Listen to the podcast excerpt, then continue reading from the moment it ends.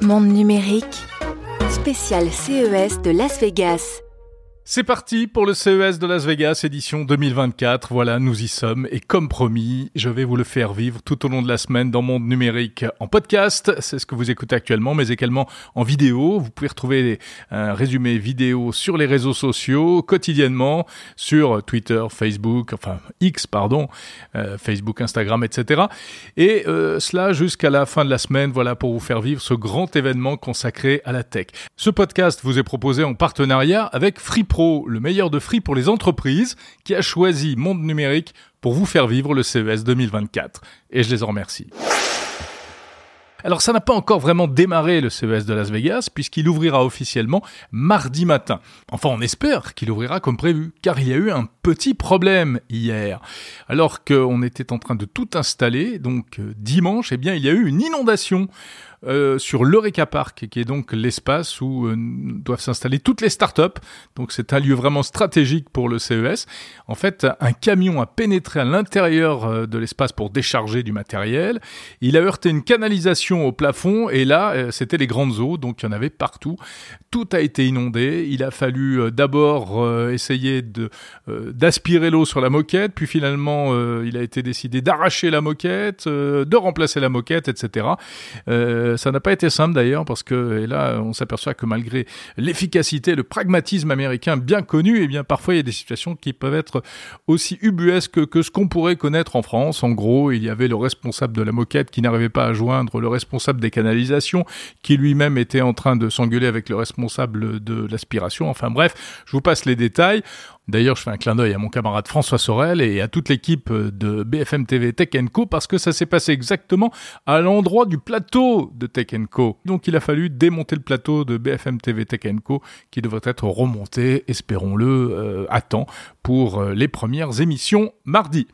Voilà, alors, ouverture mardi matin, et en attendant, il y a, comme d'habitude, un apéritif au CES. Et c'était euh, hier soir, enfin dimanche soir, heure de Las Vegas, le CES Unveiled. Au Mandalay Bay, c'est l'un des grands hôtels euh, tout en bas du strip, l'avenue principale de Las Vegas. C'est là qu'a lieu traditionnellement le CES Unveiled, donc une sorte d'apéritif, un, tout petit CES, mais où il y a énormément de choses et notamment beaucoup de startups, de petites startups, enfin des petites puis des grosses aussi. Et certaines de ces startups, on les retrouve ensuite sur les autres euh, parties du salon, mais il y en a qui ne font que l'Unveiled euh, parce que, bah, en plus, ça coûte cher. Hein, d'être présents au CES, donc ils ne peuvent pas tout se permettre.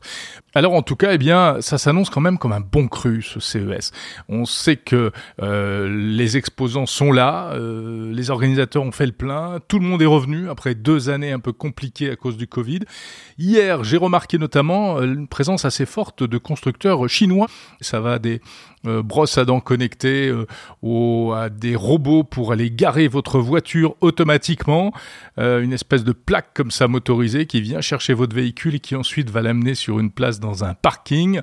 Il y a, comme d'habitude, au CES des choses très sérieuses, très tournées vers l'industrie, et puis d'autres un peu plus insolites, un peu plus légères, euh, beaucoup d'innovations dont on se demande si elles euh, deviendront un jour véritablement réalité. On va s'intéresser tout de suite euh, eh bien, à des startups françaises, parce qu'elles sont très présentes, les françaises, et elles attendent d'être à Las Vegas pour présenter, pour lancer de nouveaux produits.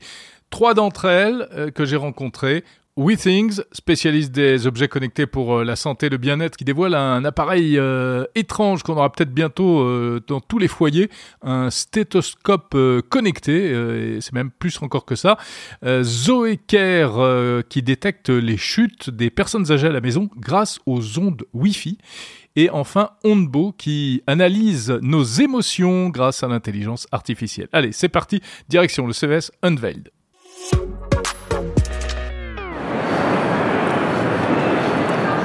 Tous les ans, au CES de Las Vegas, il y a une marque qu'on retrouve et on est ravi de la retrouver. C'est une ex-startup française euh, qu'on aime bien parce qu'on les connaît depuis le début. C'est WeThings, spécialisé dans les objets connectés pour la santé.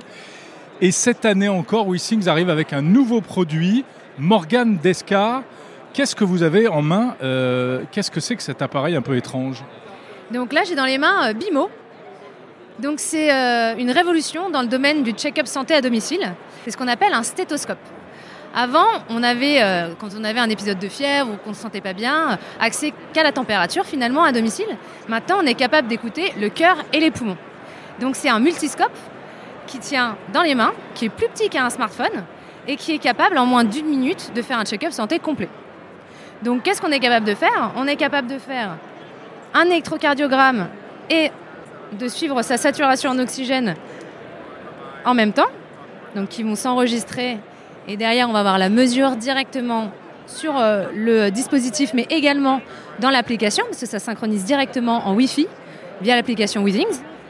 On est capable d'écouter du coup son cœur et ses poumons grâce au stéthoscope digital qu'on vient appliquer directement sur sa poitrine. Et on a un tutoriel dans l'application qui nous permet de dire à quel endroit il faut poser le stéthoscope sur sa poitrine pour entendre soit une partie du cœur, soit une partie des poumons.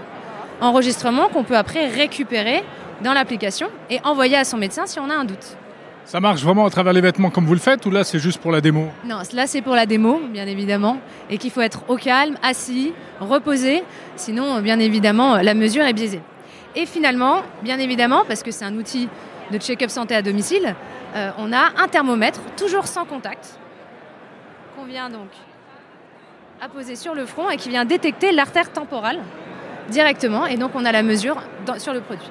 C'est euh, compatible jusqu'à 8 utilisateurs. Donc c'est vraiment l'outil qui vient remplacer le thermomètre dans la trousse à pharmacie d'une famille. Et ça a 8 mois de batterie. Donc effectivement, c'est euh, vraiment un, check-up santé 4 en 1. On a tout factorisé, donc 4 euh, capteurs hyper puissants. Donc on a des électrodes qui permettent de prendre l'électrocardiogramme. On a un oxymètre miniaturisé. On a un stéthoscope digital. Et enfin, le thermomètre sans contact. Qu'est-ce qu'il ne fait pas? Parce qu'on sait que ces produits, malheureusement, ont encore des limites. Hein, euh, la tension, la glycémie, c'est plus compliqué. Alors, chez Wizings, on a un mantra qui est vraiment de ne pas être invasif, que la mesure soit facile et répétable. Et donc c'est vraiment ce qu'on a essayé de faire avec ce produit et qu'on a réussi à faire, c'est de faire ces mesures qui sont généralement pratiquées qu'une fois par an dans le cabinet médical, mais plusieurs fois par an pour qu'on ait justement un suivi euh, longitudinal. Donc c'est vraiment ce qu'on fait chez Wheezing, c'est notre cœur de métier. Euh, donc la glycémie par exemple est assez invasif. Pour un tensiomètre, il aurait fallu avoir un autre produit après, encore une fois, c'est un autre cas d'usage. Euh, l'idée, c'est de pouvoir aussi l'utiliser dans une famille avec des enfants. On n'a pas besoin d'un tensiomètre pour un enfant, en tout cas j'espère. Euh, donc c'est un peu sa limite entre guillemets. Notre limite aussi, c'est qu'on n'est pas un outil de diagnostic. On ne vient pas se suppléer au médecin. On vient apporter des informations entre deux visites chez le médecin pour que justement il ait une décision éclairée quand il a une euh, consultation avec un patient. Et notamment, on vient créer quelque chose qui s'appelle la téléconsultation augmentée. C'est la capacité de streamer en live pendant une téléconsultation les sons du stéthoscope par exemple.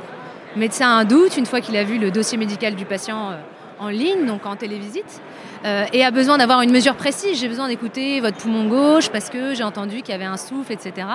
Et le médecin est capable de voir directement sur son interface, depuis chez lui, le son euh, et écouter le son du cœur. C'est une nouvelle race de produits en quelque sorte. C'est un multiscope. C'est vraiment une nouvelle catégorie de produits qu'on introduit chez Wizings et qu'on vient et bien évidemment étendre par la suite. Donc c'est vraiment ce produit tout en un, quelque chose qui est capable de d'étendre euh, et, de pouvoir élargir le champ des possibles de ce qu'on peut suivre à la maison.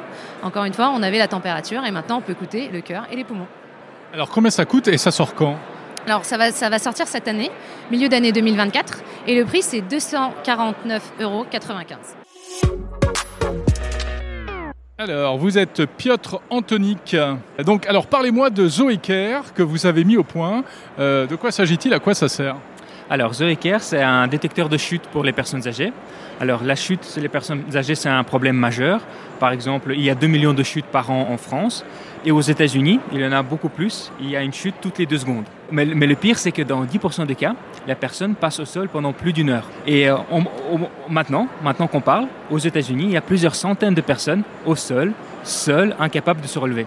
Alors, qu'est-ce que vous proposez technologiquement pour faire face à ça?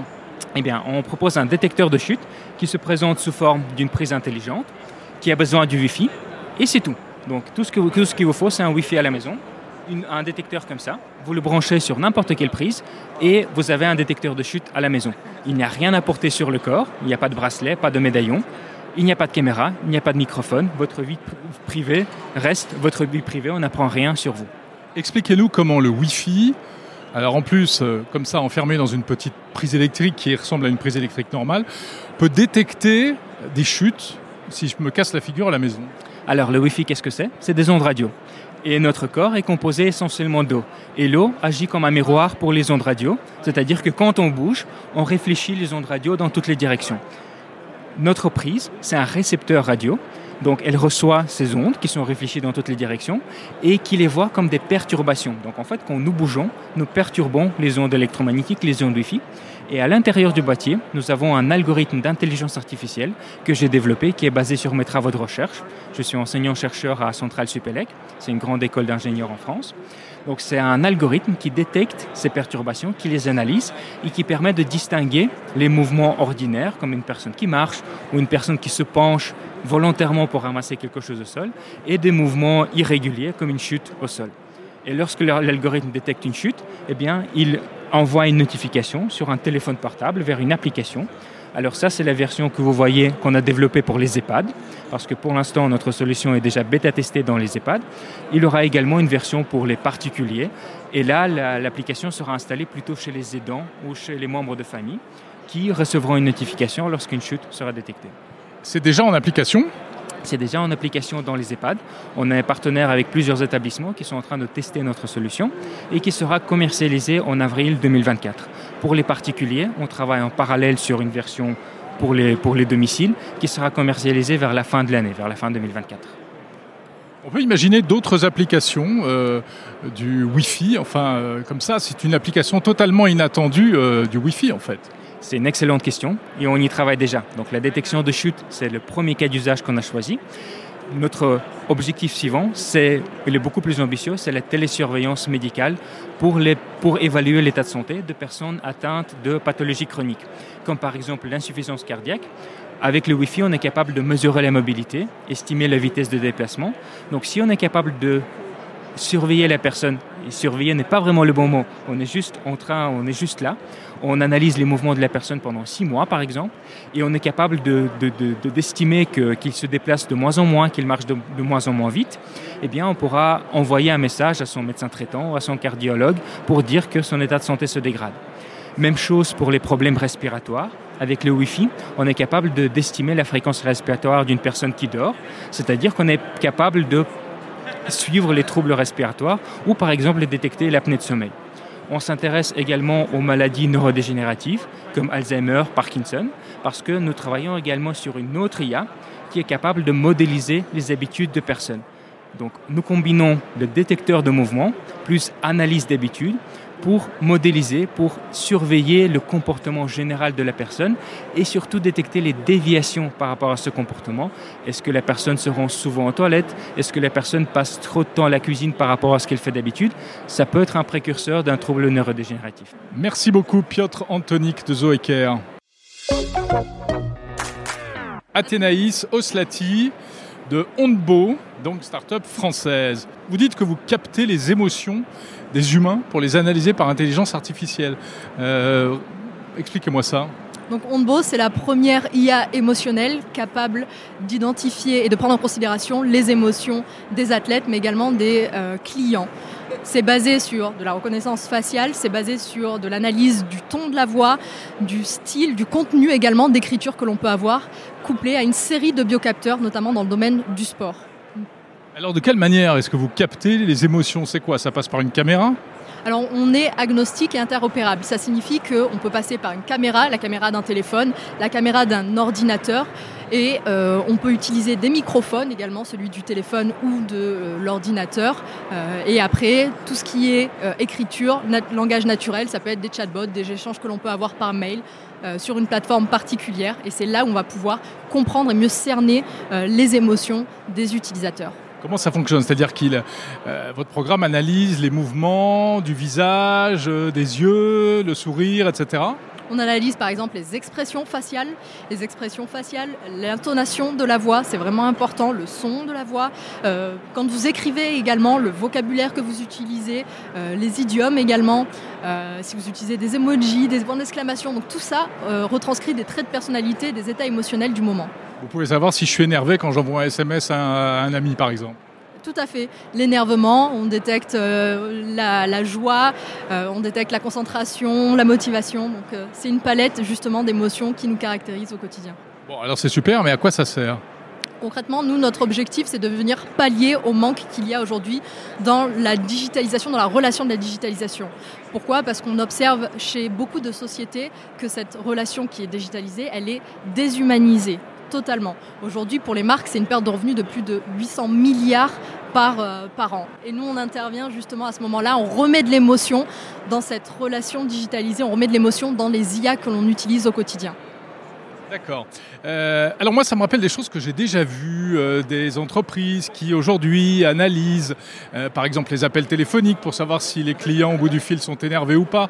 Vous êtes sur ce type de, de, de modèle d'IA on est sur un modèle d'IA beaucoup plus poussé et beaucoup plus performant. Aujourd'hui, Onbo en fait a le soutien du gouvernement français puisqu'on est une société deep tech, donc c'est de la recherche et du développement fondamental. On est une dizaine de collaborateurs, majoritairement des chercheurs, des docteurs, des ingénieurs sur ce sujet-là.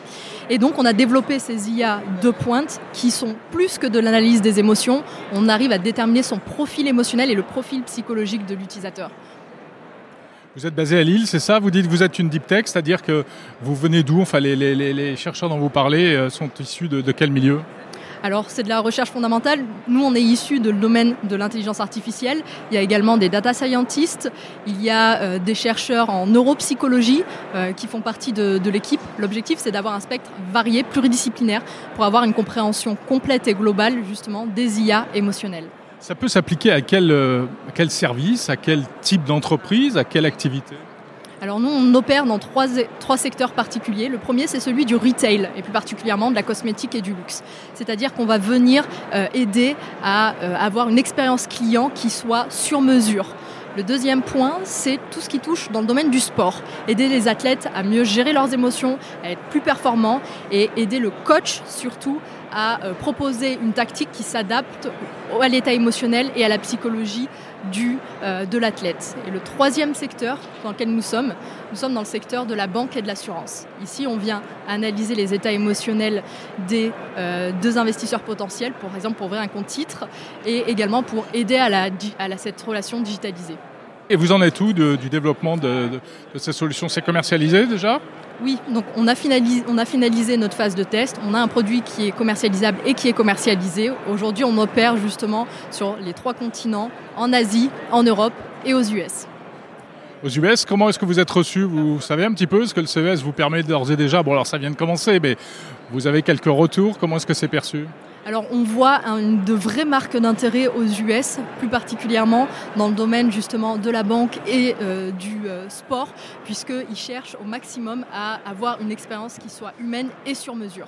Mais euh, quel intérêt de s'en remettre à l'IA pour analyser les émotions? Vous dites la banque, le sport, etc. c'est dans des processus où il n'y a plus d'humain en fait. Justement, il y a de l'humain. L'objectif, c'est d'avoir un, une, information qui soit objective. Quand on parle d'humain à humain, il y a très souvent du subjectif. Ici, on remet de l'objectif pour avoir une compréhension réelle, concrète de la personne que l'on a en face de nous et répondre à ses besoins. Et c'est là où nous, nous intervenons. Quel est le niveau de fiabilité euh, de ce type de reconnaissance des émotions? La fiabilité, justement, elle varie selon les secteurs d'activité. Aujourd'hui, on est sur 93% euh, du taux de précision chez Onbo. 93%, vous arrivez à savoir si je suis content, pas content, triste, etc. exactement, en fait, on va bien plus que ça. On est sur des palettes euh, d'émotions euh, très, très pointues. Ok, merci beaucoup, super. Merci. Voilà, c'est tout pour ce premier coup d'œil sur le CES de Las Vegas, édition 2024, en partenariat avec Free Pro, le meilleur de Free pour les entreprises. On se retrouve demain pour aller encore plus loin, il y a beaucoup de choses à découvrir à l'occasion de ce, cet événement exceptionnel, le CES de Las Vegas. Abonnez-vous au podcast, abonnez-vous à la newsletter et vous pouvez retrouver également euh, des coups d'œil en vidéo sur les réseaux sociaux. Salut